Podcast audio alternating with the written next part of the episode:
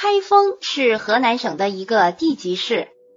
二零一九年末，全市的总人口有五百二十八万。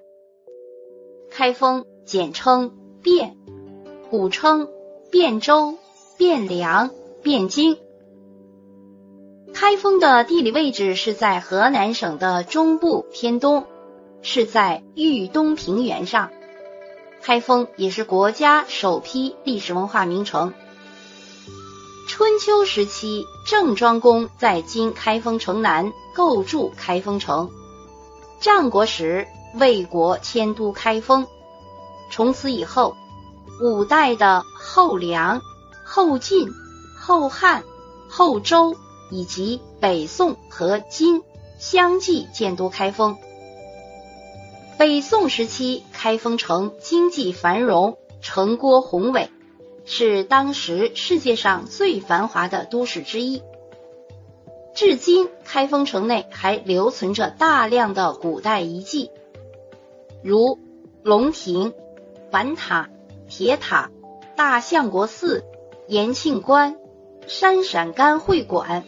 岳飞庙、镇河铁溪、古城墙等，还有周王府、金明池、周桥地下遗址等。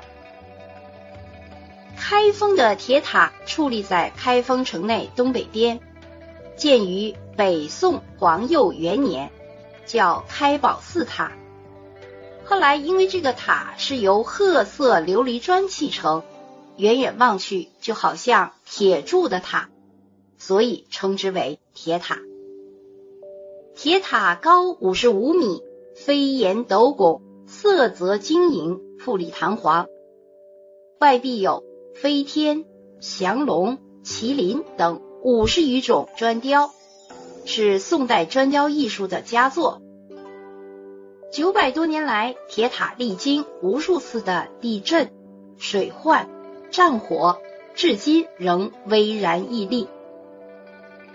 清康熙三十一年，在今天的开封城西北宋金皇宫遗址上建筑了一座万寿亭，因亭内共有“皇帝万岁”的牌位，人们称之为龙亭。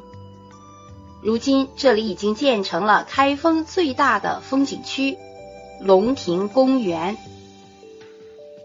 景区从南到北有午门、玉带桥、松呼、朝门、东西朝房、照壁、龙亭大殿、宋代蜡像馆、北宋皇城模型等组成。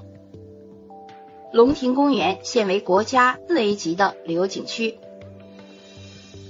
开封的大相国寺是著名的皇家寺院。坐落在开封城自由路北侧，原名叫建国寺，始建于北齐天宝六年，距今已有一千四百多年的历史了。这里原来是战国四公子之一的魏无忌、信陵君的家宅。公元七百一十二年，唐睿宗为纪念自己由项王登上皇位，赐名。大相国寺，北宋时期，大相国寺尤其得到皇帝的尊崇，多次扩建，占地多达五百余亩，僧侣数千人，是当时全国的佛教中心。目前，大相国寺保存有山门、天王殿、大雄宝殿、八角琉璃殿、藏经楼。钟鼓楼、千手千眼佛等殿宇古迹，整座寺院布局严谨，巍峨壮观。大相国寺这里也是国家四 A 级的旅游景区。宋朝时期的开封涌现出了清正廉明的包公、满门忠烈的杨家将、图强变法的王安石等。一大批具有重要影响的历史人物，在开封城西南有一个碧波粼粼的湖泊，湖水清澈见底，杨柳迎岸，风光旖旎。这就是著名的包公湖。在湖的西岸矗立着包公祠。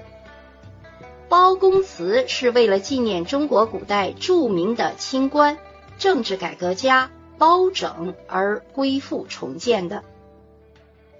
包公祠是一组典型的仿宋风格的古建筑群，主要建筑有大殿、二殿、东西配殿、回廊、碑亭、包公断案蜡像等，整体风格古朴庄严肃穆。这里也是一个四 A 级的旅游景区。提起天波杨府，大多数人已经不再陌生。无论是影视剧还是历史故事，这里都是一个常常被提到的话题。至今，四郎探母、十二寡妇西征等关于杨家将的故事一直流传着。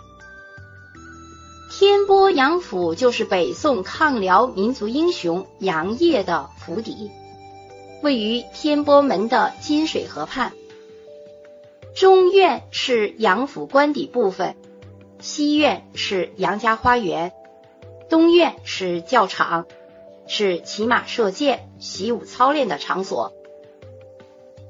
北宋时期，北起皇宫宣德门，南到南薰门。长达十余里，是供皇帝御驾出入的街道。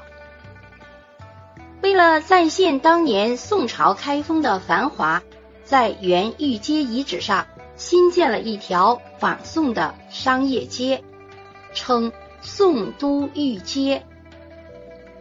宋都御街南起新街口，北至五朝门，全长有四百多米。